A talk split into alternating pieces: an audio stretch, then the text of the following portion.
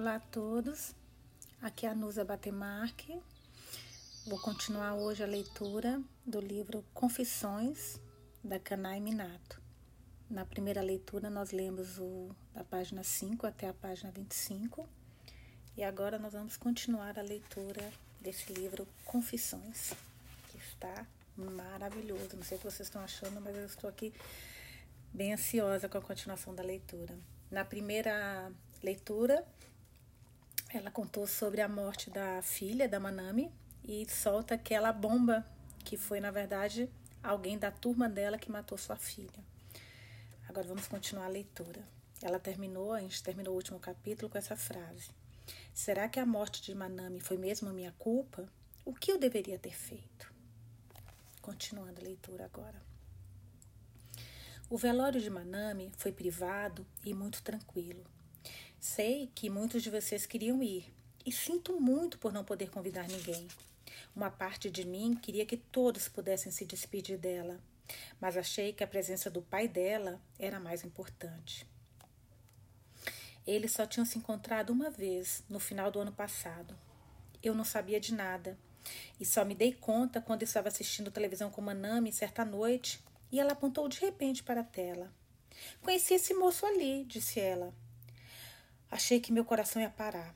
Perguntei o que tinha acontecido e ela disse que ele estava do outro lado da cerca da creche, olhando ela brincar no balanço. Quando os dois se viram por acaso, ele assinou para que ela fosse até a cerca. Manami não entendeu como ele sabia o nome dela e ele perguntou se ela estava feliz. Ela disse que sim e ele sorriu. Que bom, disse ele e foi embora. Tive quase certeza de que esse homem era o pai dela. A segurança da creche foi reforçada recentemente e até os moradores da vizinhança são questionados quando ficam parados muito tempo perto da cerca. Mesmo assim, o pai de Manami dificilmente levantaria alguma suspeita. E mesmo se alguém o abordasse, ele poderia inventar alguma desculpa. E quando fosse reconhecido, seria convidado para entrar, por ser um professor famoso. Nossa, será que ele é aquele professor que ela falou no primeiro capítulo? Nossa, que curiosa agora. Depois de ouvir, tem sentido isso, gente. Pera, eu tô aqui pensando se é isso ou não, mas deve ser. Depois de ouvir a história de Manami, fiquei imaginando como devia estar a saúde do pai dela. E pela primeira vez, desde que nos separamos, pela primeira vez em cinco anos, eu telefonei para ele. Foi quando descobri que ele já estava sofrendo dos sintomas da AIDS. A personagem do livro que vocês leram adoeceu rapidamente, mas na verdade o período de incubação do vírus varia de 5 a 10 anos. No caso dele, demorou quase 14 anos, um tempo bem longo. Bem, eu não soube direito o que dizer quando ele me contou, mas antes mesmo de responder qualquer coisa, ele me prometeu, com uma voz triste, que nunca mais tentaria ver Manami. Não havia nenhum sinal do homem cheio de energia que aparece na televisão. Perguntei se ele gostaria de viajar com a gente nas férias de inverno para algum lugar. Não ofereci por ter pena de um homem que estava morrendo. Eu só queria passar alguns momentos com ele, como se fôssemos uma família. Ele recusou, com o mesmo tom de voz. A primeira vez que ele abraçou Manami foi depois que ela já tinha morrido. Ele velou o corpo junto comigo naquela mesma noite. Abraçou-a, chorou e pôs a culpa pelo ocorrido em seu próprio passado, cheio de faltas. Dizem que quando as lágrimas acabam, a gente para de chorar, mas parece que isso nunca aconteceu conosco. Nós dois nos vimos nutrindo a vã esperança de que as lágrimas acabassem e nos arrependendo, arrependendo amargamente de nunca termos passado um momento juntos, os três. Acho que já falei do, demais dos meus arrependimentos para vocês. Depois do funeral, muitas pessoas foram até minha casa para oferecer seus sentimentos, inclusive as professoras da creche e os coleguinhas de classe. Pedimos para que ninguém levasse dinheiro para contribuir com as despesas, como manda a tradição. Então todos levaram coelhinhos de pelúcia e doces e colocaram na frente da foto da Manami. Acho que ela descansa mais tranquila, cercada dos coelhinhos que tanto amava. Ou pelo menos é o que eu digo para mim mesma. A senhora Takenaka foi me visitar na semana passada, assim que saiu do hospital exatamente um mês depois da morte de Manami. Ela se ajoelhou diante do meu altar, chorou e pediu desculpas ao espírito de Manami. Ela leu nos jornais que Manami tinha ido até a área da piscina para alimentar o cão e foi consumida pela sensação de ter sido um pouco responsável pela morte de Manami. Como esse incidente ocorreu dentro da escola e eu estava exausta, pedi para o diretor verificar as matérias para mim antes de serem publicadas. Mas quando soube que a senhora Takenaka havia lido tudo, me arrependi. Ah, aí estão eles de novo, mais arrependimentos. A senhora Takenaka juntou todas as coisas que Manami tinha deixado na casa dela e levou para mim numa sacola de papel. Uma muda de roupas e uma calcinha, os pauzinhos e a colher, bichos de pelúcia e alguns brinquedinhos. Mas no meio desses objetos que eu tanto conhecia, hoje transformados em lembranças dolorosas, havia um que não me era familiar. Um pochete no formato da cabecinha do coelhinho fofo, feita de um tecido aveludado e macio. Exatamente o pochete que Manami queria, a pochete que me recusei a comprar. Por que havia uma delas na sacola da senhora Takenaka? Manami sempre me contava quando a senhora Takenaka ou outra pessoa lhe dava alguma coisa, mesmo que fosse um pedacinho de doce. A pochete, disse a senhora Takenaka, apareceu na casinha da Maku, de Muku, o que explicaria o fato dela estar um pouco desgastada em alguns pontos. Mas ela achou que Manami poderia sentir falta, então levou para colocar no altar, junto com as outras coisas, apesar dos estragos. Agradeci por ela ser tão bondosa com Manami e por me visitar depois de recuperada, e a levei de carro até sua casa. Moku estava brincando com uma bola de beisebol no quintal, coberto de grama. Segundo a senhora Takenaka, a bola tinha vindo da escola, mas achei improvável que até o melhor batedor do time pudesse acertar uma bola e fazê-lo ultrapassar as redes, a piscina e cair no quintal.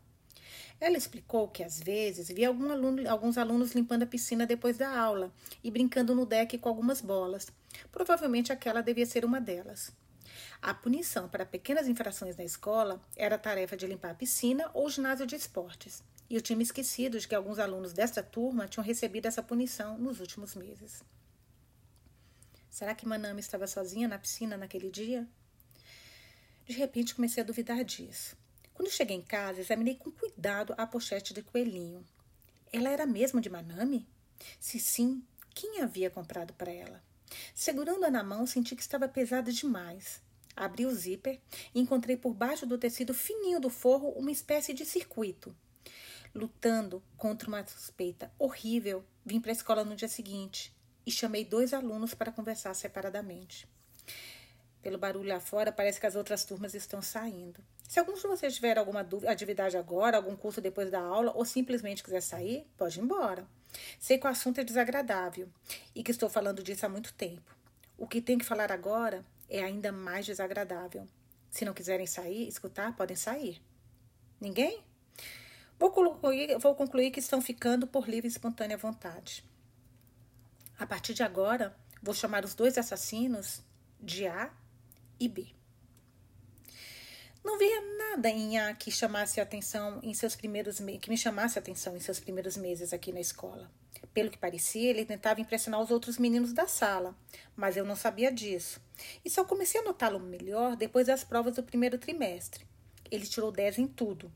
E como foi o único da série inteira a conseguir essa proeza, não só você aqui na sala souberam das notas dele, mas as outras turmas também.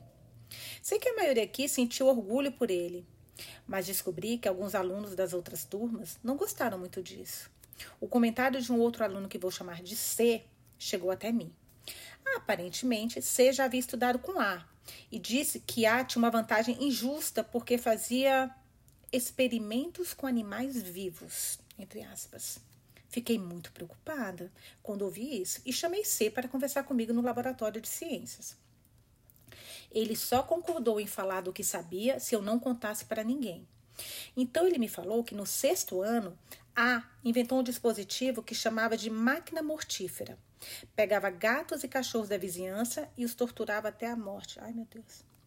C começou a falar com tranquilidade, de cabeça baixa e olhando para a mesa, mas aos poucos foi ficando agitado.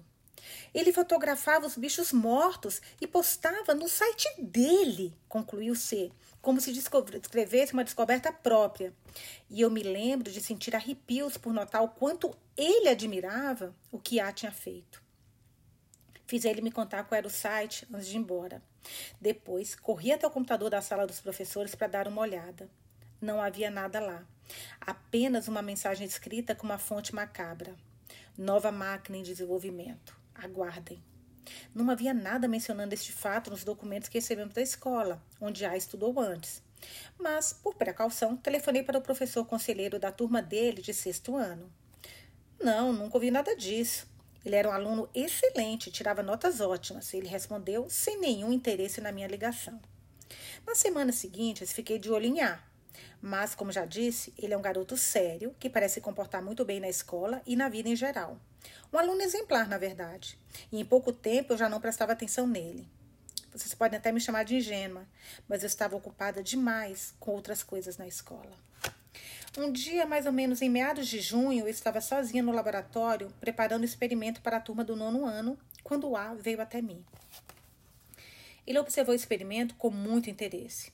Depois me perguntou o que eu tinha estudado na faculdade.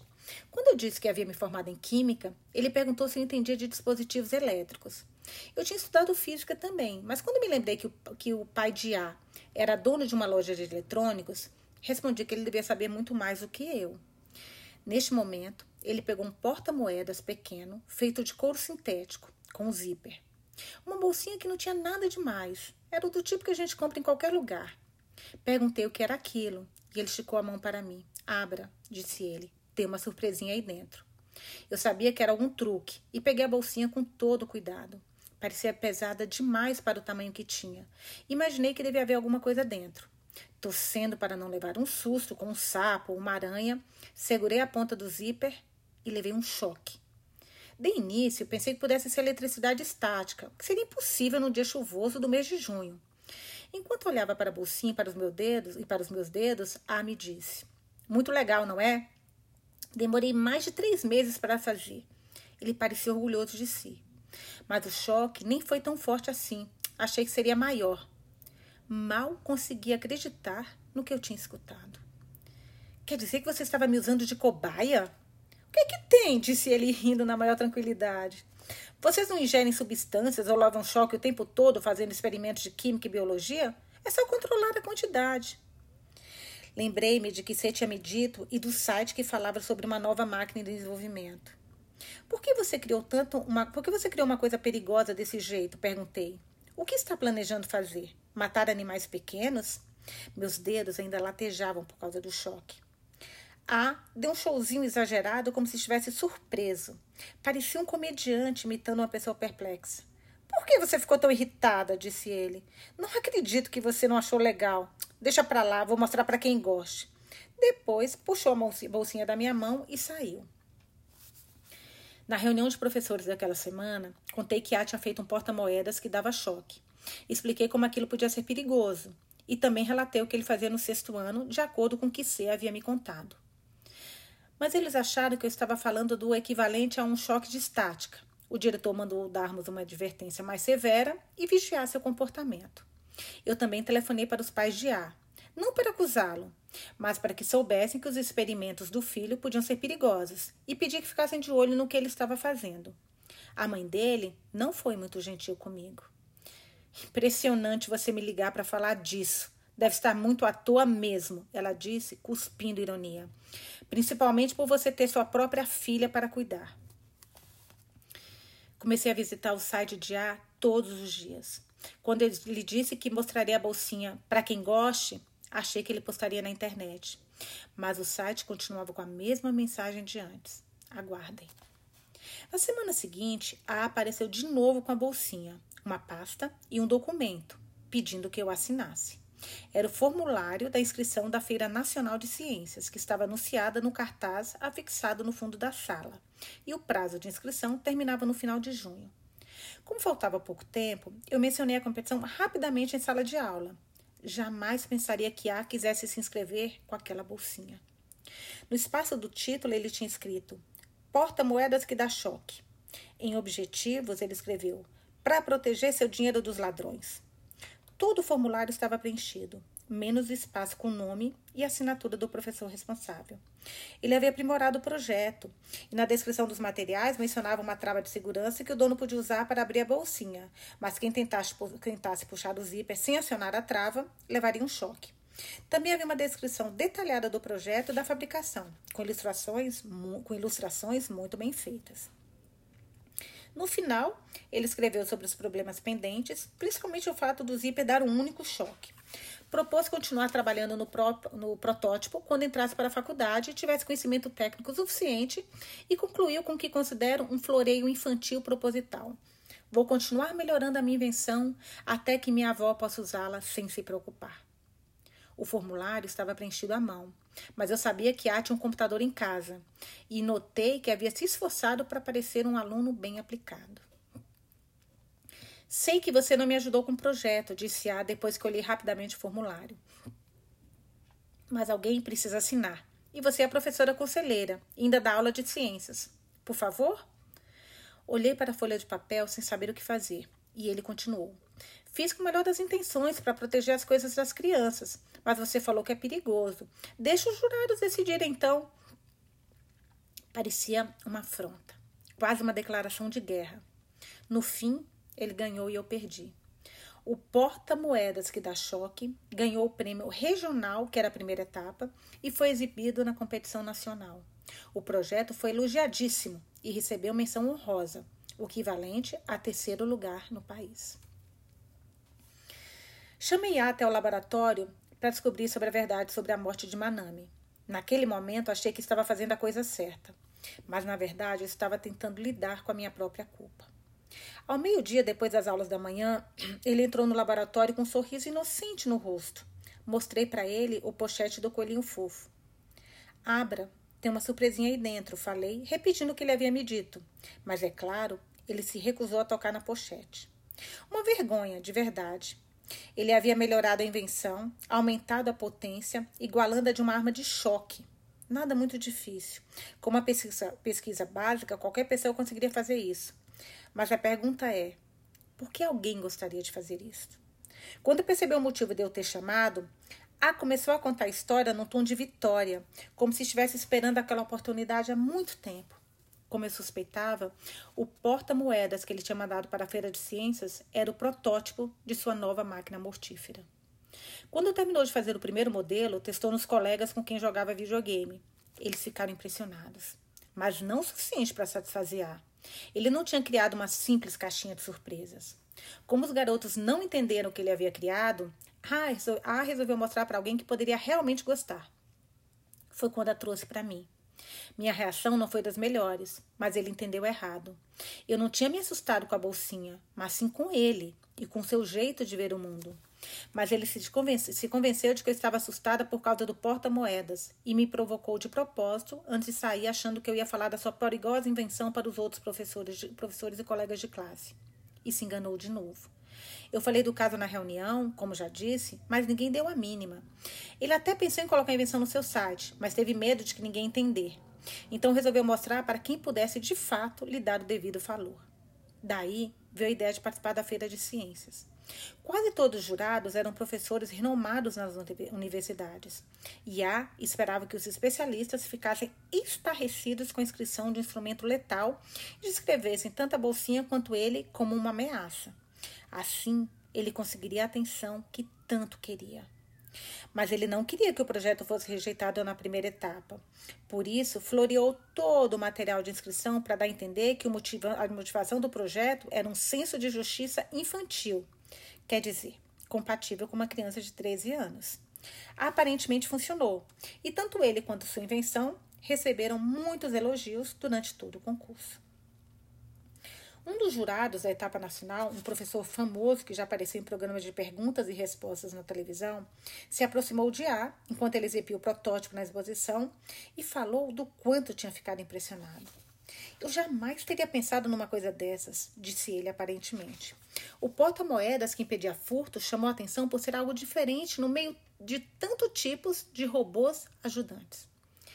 Mas A entendeu mal mais uma vez. Achou que estava sendo elogiado por suas habilidades técnicas, equívoco comum no entendimento das crianças. Para A, faltava o reconhecimento como o vilão perigoso que ele desejava ser embora tenha se sentido lisonjeado com as entrevistas que concedeu para os jornais locais. Quando vi sua fotografia e li sobre seu sucesso, me senti aliviada. Achei que ele só queria um pouco de reconhecimento e atenção, e agora seguiria por um caminho mais positivo. Concluí que havia me preocupado sem necessidade e que no fim tudo acabaria bem. Um dia, no final das férias de verão, o jornal local publicou uma longa matéria sobre o projeto de A e a Feira de Ciências.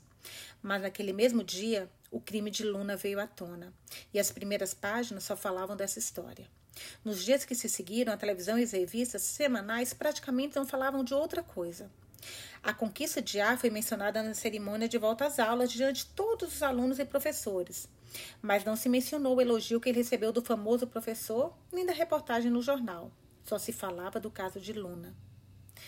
De que valia para A se tinham falado tantas coisas boas sobre ele? Ninguém havia notado. O que havia de tão grandioso no caso de Luna? Cianeto de potássio? Ela não tinha descoberto nada. Qualquer pessoa poderia usar veneno para matar alguém. A tinha inventado sua própria arma mortal, que merecia muito mais atenção. Quanto mais a imprensa fazia alarde com o caso de Luna, mais A sentia ciúmes e mais se envolvia no aprimoramento da sua máquina mortífera. Desde que entrou para a escola, B era uma criança amigável e sociável, um garoto gentil e educado, exatamente o que se espera de alguém criado com tanto cuidado pelos pais e pelas duas irmãs, um pouco mais velhas que ele. Quando eu terminei minha conversa com A, telefonei para B, que já estava em casa, e pedi que se encontrasse comigo junto da piscina. É claro, pela escolha do lugar, ele deve ter imaginado o que eu queria e pediu que eu fosse até a casa dele. Quando cheguei, B perguntou se a mãe dele poderia participar. Ela pareceu surpresa com a minha visita repentina, o que me levou a concluir que ela não tinha a menor ideia do que o filho havia feito. Respondi que ela poderia acompanhar a conversa. E começamos a falar sobre os experimentos de B desde o início do sétimo ano. Ele havia entrado para o clube de tênis no primeiro trimestre. Queria praticar um esporte qualquer e achava que tênis era legal. Mas quando as aulas começaram, B descobriu que havia uma divisão injusta entre os alunos. Os garotos de séries anteriores, que já jogavam tênis, podiam jogar nas quadras direto, mas quem nunca tinha jogado era relegado a aulas de treinamento físico. E mesmo depois de muitas semanas, ele mal havia encostado numa raquete. B estava no último grupo, mas não ficou tão chateado assim, pois mais da metade das crianças estavam com ele. Depois de alguns meses de treinamento, começou a jogar e adorava andar para cima e para baixo na escola, carregando a, a raqueteira nas costas. No início das férias de verão, o treinador de tênis, Sr. Tokura, dividiu de novo os alunos em três grupos, de acordo com suas habilidades, e definiu uma prática para cada um.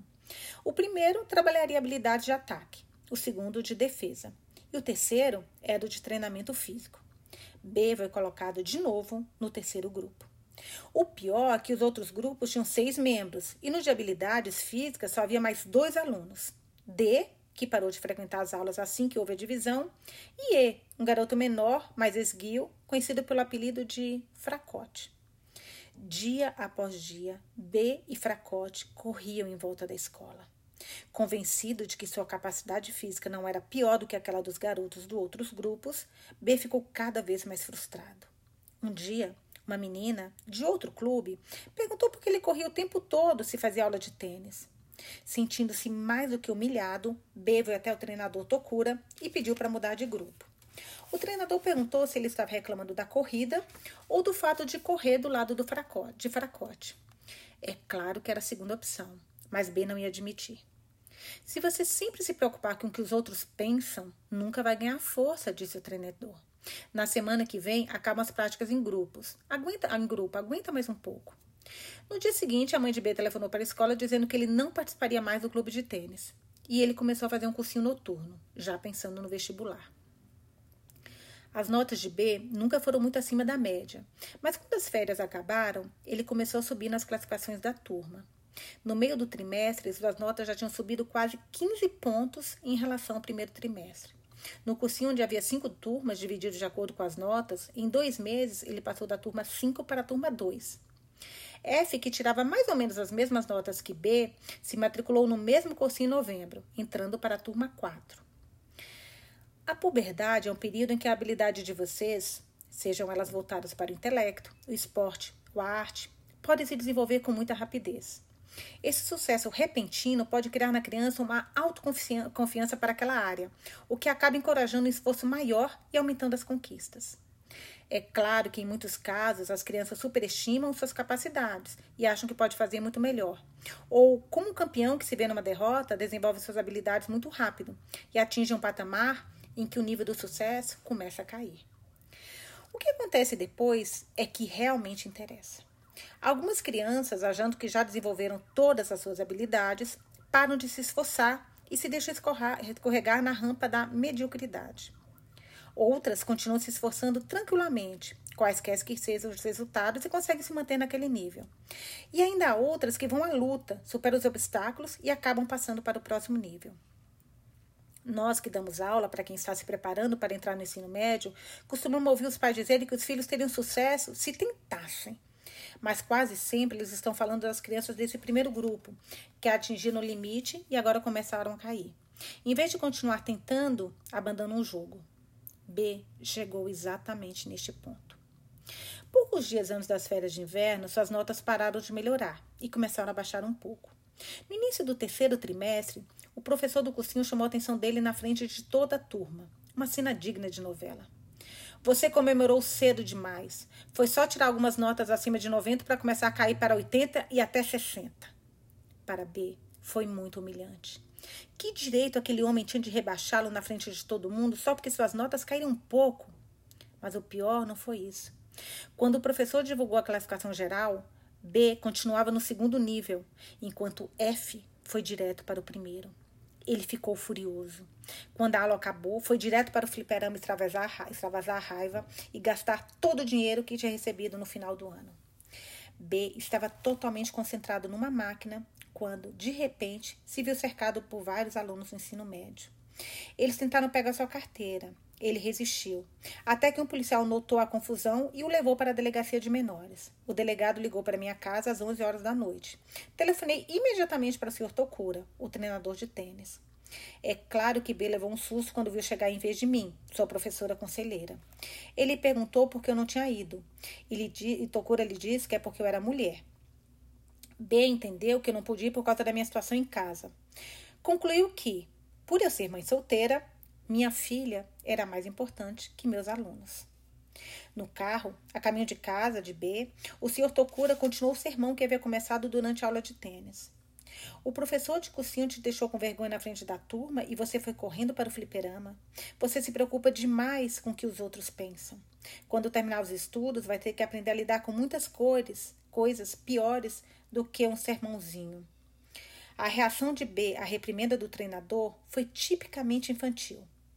Eu já fiquei surpresa pelo modo como o Sr. Tokura avaliou a situação e deu o conselho. Já, eu, eu já fiquei surpresa pelo modo como o Sr. Takura avaliou a situação e deu o conselho certo para B. Enquanto contava a história na sala, a mãe de B suspirava e murmurava solidária aos problemas, probleminhas do seu pobrezinho. A estupidez dela me causou repulsa mas ao mesmo tempo senti um ciúme terrível por ela ainda ter um filho em quem poderia despejar todo aquele afeto exagerado. De todo modo, por mais que Bea tenha sido um pouco, uma, um pouco vítima desse incidente, nossa escola proíbe terminantemente que alunos frequentem fliperamas, independentemente das circunstâncias. Como punição, B recebeu a tarefa de limpar o deck da piscina e o vestiário, depois do horário da aula, por uma semana. No início de fevereiro, a conseguiu triplicar a voltagem da descarga elétrica no zíper da porta-moedas. Estava louco para testá-lo. Mais ou menos na mesma época, ele viu B, que se sentava perto dele na sala escrevendo morra, morra, morra no caderno. Depois da aula, A se aproximou de B e perguntou se ele estava afim de ver um filme pornô. B tinha ouvido falar dos filmes que, os colegas, que o colega conseguiu e concordou na mesma hora. Poucos dias depois que os dois começaram a andar juntos, A perguntou se B tinha vontade de punir alguém. B ficou meio confuso então. A, B ficou meio confuso, então A lhe contou da bolsinha e disse que tinha conseguido aumentar a potência do choque. Inventei uma coisa para sacanear quem é mal, então precisamos de alguém para testar. É claro, B sabia de, do, do, protótipo e do sucesso de A na feira de ciências. Ele havia ficado impressionado, como todas as outras crianças da sala. Mas agora que tinha chance de ver como funcionava, falou o primeiro nome que lhe veio à cabeça: Senhor Tokura. A discordou na mesma hora, demonstrando o quanto é covarde. Ele não teria coragem de agir sem se esconder por trás de sua invenção e se recusava a escolher alguém tão forte quanto o Sr. Tokura. Bem, então sugeriu meu nome. Acho que ainda estava com raiva por eu ter enviado o Sr. Tokura para a delegacia no meu lugar. A também discordou, imaginando que eu não queria duas vezes no mesmo truque. Ou pior, ele sabia que eu não faria alarde nenhum sobre o novo porta-moedas e ele queria atenção. Neste momento, B se lembrou que de que tinha visto Manami perto da piscina enquanto limpava o deck. E a filha de Moriguchi? perguntou, ao que finalmente A concordou. A sabia que eu levava Manami para a escola toda quarta-feira à tarde. B acrescentou os detalhes importantes. Que Manami ia até a piscina sozinha dar comida para o cachorro e que tinha me implorado para eu comprar um pochete do coelhinho fofo no shopping. A palavra pochete chamou a atenção de A. Na quarta-feira seguinte, quando a escola liberou os alunos, A e B se esconderam no vestiário, perto da piscina, e esperaram Manami. Nossa, gente, que horrível. Eles a viram chegando no deck, tirando um pedaço de pão da jaqueta e dando para Muku através da cerca. Eles chegaram até ela e B falou primeiro. Olá, disse ele. Você é a Manami, não é? Nós somos alunos da sua mãe. Outro dia eu te vi no shopping com ela. Manami ficou um pouco arredia no início. A percebeu que ela estava com medo deles me contarem que a viram na piscina. Então ele disse com voz suave: Você gosta de cães, não é? Eu e ele também. É por isso que de vez em quando a gente vem aqui para dar comida. Depois de ouvir que aqueles garotos mais velhos também iam até o deck para alimentar Muku, Manami relaxou e baixou a guarda. Foi então que A pegou o pochete do coelhinho fofo escondida nas costas. Sua mamãe não comprou para você, não é? Ou comprou depois? Manami balançou a cabeça. Ela pediu para a gente comprar para você. Toma, é um presente da sua mãe. A esticou os braços e colocou a alça do pochete em volta do pescoço de Manami, que pareceu animadíssima com o presente. Pode abrir, disse A. Tem chocolate aí dentro. Meu Deus, que maldade. Manami encostou os dedinhos no zíper e caiu no chão na mesma hora, imóvel. A abriu um sorriso de satisfação. B, B ficou em estado de choque, sem acreditar no que via. Te peguei, sussurrou A. O que aconteceu? perguntou B com a voz trêmula, segurando no ombro de A. O que você fez? Ela não está se mexendo. Então vai chamar alguém, disse A, retirando a mão do B do seu ombro. Em seguida saiu com ar de satisfação. Sozinho, B concluiu que Manami estava morta. Mas ele tremia de medo. E em vez de olhar para ela, fitava os olhos do coelhinho fofo, cuja cabeça dava forma à pochete mortal. Se alguém descobrisse que aquela coisa tinha matado Manami, diriam que ela havia sido cúmplice de assassinato. Evitando olhar para o coelhinho, tirou o pochete do pescoço de Manami e a jogou pela cerca, o mais longe que podia. Depois pensou num plano. Ela podia ter se afogado na piscina. Então pegou o, corpo de, o corpo de Manami e jogou na água fria e escura. Depois saiu correndo de lá o mais rápido que podia. Quando chegou no final da história, B acrescentou que se lembrava muito pouco dos fatos, porque ficou transtornado na hora, mas achava que tinha sido honesto comigo por me contar a verdade. E foi assim que Manami realmente morreu. A e B continuaram vindo à escola normalmente, normalmente, apesar de eu saber toda a verdade. Nada dava a entender que a polícia entraria na nossa sala. Ah, pensou nisso, na verdade, quando terminou de me confessar o crime, com aquele olhar quase maravilhado. Ele me perguntou por que eu não tinha falado da minha suspeita para a polícia. Respondi a ele que nada tinha mudado, que a morte dela continuaria sendo um acidente e que não tinha nenhuma intenção de transformar a história num caso de assassinato sensacionalista, como ele queria. Depois tinha a mãe de B, que ouviu a confissão do filho com uma expressão atônita e vazia no rosto. Eu disse para ela que, como mãe, minha vontade era matar A e B. Mas, como também era professora, e embora reconhecesse meu dever de relatar o crime para as autoridades e garantir que os dois recebessem a punição adequada, eu tinha o dever de proteger meus alunos. Como a polícia concluiu que a morte de Manami havia sido um acidente, eu disse que não tinha a menor intenção de reabrir o caso e gerar confusão. Vocês podem imaginar o quão nobre esse meu discursinho sou? Fui para casa e recebi um telefonema do pai de B assim que cheguei, pois ficou sabendo de tudo quando chegou do trabalho. Ele queria saber se poderia me dar algum dinheiro como compensação, mas eu não quis nem ouvir a proposta. Se eu aceitasse o dinheiro dele, B sentiria que tudo estava resolvido. Mas eu queria que ele refletisse sobre o que havia feito e que levasse uma vida melhor daqui em diante, sem jamais se esquecer desse crime. E se o pai de B achasse necessário apoiar o filho quando o passado lhe pesasse demais nas costas, melhor que isso seria impossível. Agora vocês me fazem uma pergunta muito razoável. Que eu deixei os dois saírem ilesos, mesmo sabendo que A poderia matar de novo? Com certeza vocês estavam prestando atenção. Coisas que devem ter aprendido a fazer, coisa que devem ter aprendido a fazer jogando no computador. E reconheço que é difícil entender porque vocês ficaram tão nervosos quando eu falava sobre HIV e agora ouvem a história de um assassinato com a maior tranquilidade do mundo. Mas vocês se enganam se pensam que A poderia matar de novo. Porque A não matou Manami. Quem a matou foi B, Naquela noite, depois que a senhora Takenaka foi embora, voltei para a escola, remontei o circuito do pochete e medi a voltagem. Não vou entrar em detalhes, vou apenas dizer que a potência do choque era baixa demais para matar uma senhorinha com problema de coração, que dirá uma menina de 4 anos de idade. Testei e posso garantir que a dor foi muito menor do que quando levei um choque no viu desencapado da minha máquina de lavar. Concluí que Manami estava apenas inconsciente. Como disse antes, a causa da morte de Manami foi afogamento. No dia seguinte, quando os noticiários disseram que ela tinha sido encontrada na piscina, A procurou B para perguntar por que ele tinha se intrometido e feito uma coisa tão desnecessária. Acho que eu quis fazer a mesma pergunta, mas por razões diferentes. Mesmo que estivesse apavorado demais para pedir ajuda, por que simplesmente não saiu correndo?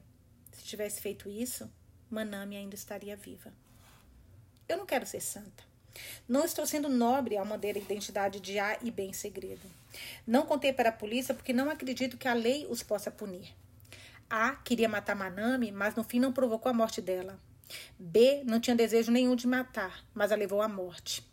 Se eu os entregasse à polícia, é provável que os dois nem fossem condenados a algum centro de menores infratores.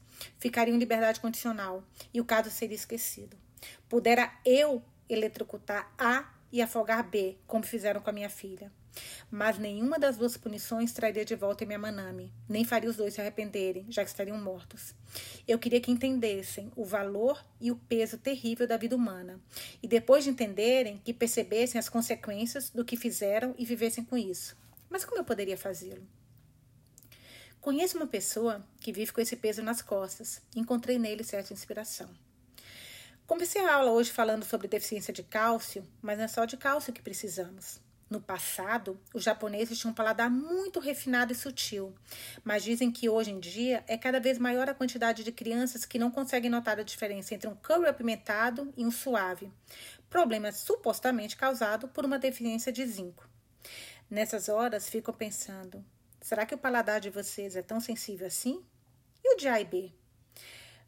Parece que todos tomaram leite, mas alguém notou um gosto estranho? Meio ferroso, talvez? Pois então, eu injetei sangue na caixinha servida para A e B hoje de manhã. Não meu. O sangue do homem mais nobre que eu conheço. O pai de Manami. Santo Sakuranomi. Pela reação de vocês, vejo que a maioria entendeu. Não tenho certeza se a minha experiência vai surtir efeito rapidamente mas aconselho A e B a fazer um exame de sangue daqui a alguns meses. O período de incubação. Meu Deus do céu, gente, eu tô chocada, peraí. O período de. O que, que essa mulher fez? O período de incubação do vírus HIV costuma ser de 5 a 10 anos. Então, vocês terão bastante tempo para valorizar a vida.